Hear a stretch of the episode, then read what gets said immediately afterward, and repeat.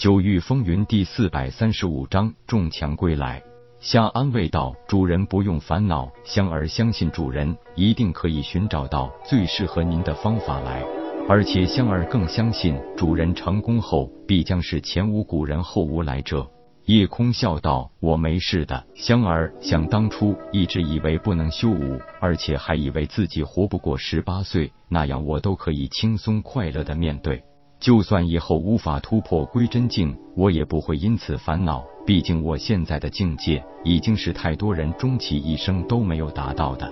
求求道，老大你放心，就算你以后修为都不能继续提升，有我求求在，照样没人敢为难你。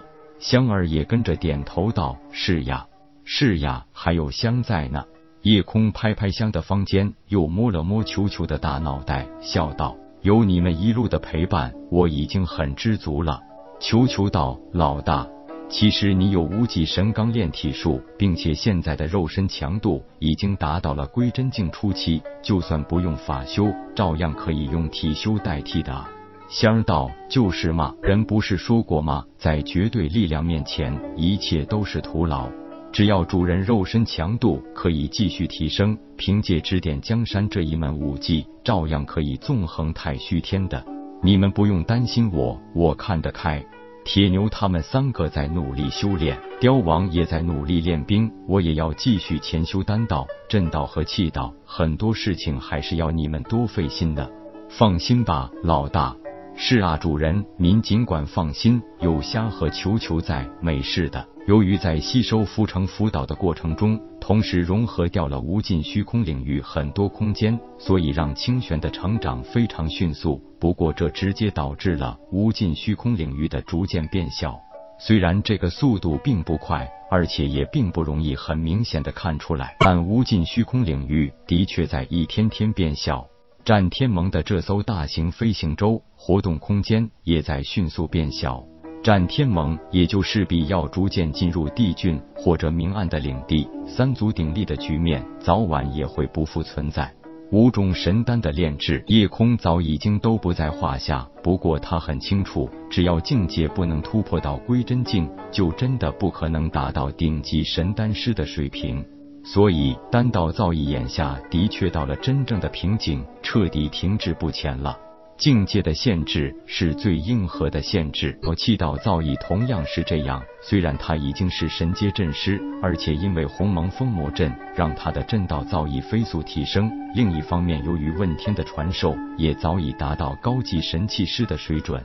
但是境界的限制让他阵道气道也都是再也无法寸进。算肉身强度达到了六阶水平，但对于震道、丹道和气道根本没有任何的帮助。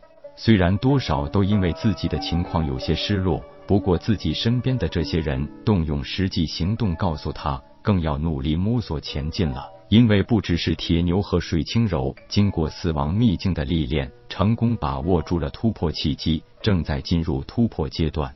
就连一直不太喜欢努力修炼的痴琴，竟然也因为每天一次的死亡经历，迅速触摸到了突破契机，也准备进行突破了。毕竟在飞行舟上突破，绝对不是一个很稳妥的举动，所以夜空让他们三人直接在双环岛上尝试突破，给他们每人一枚上品破神丹，用来增加三成的成功率。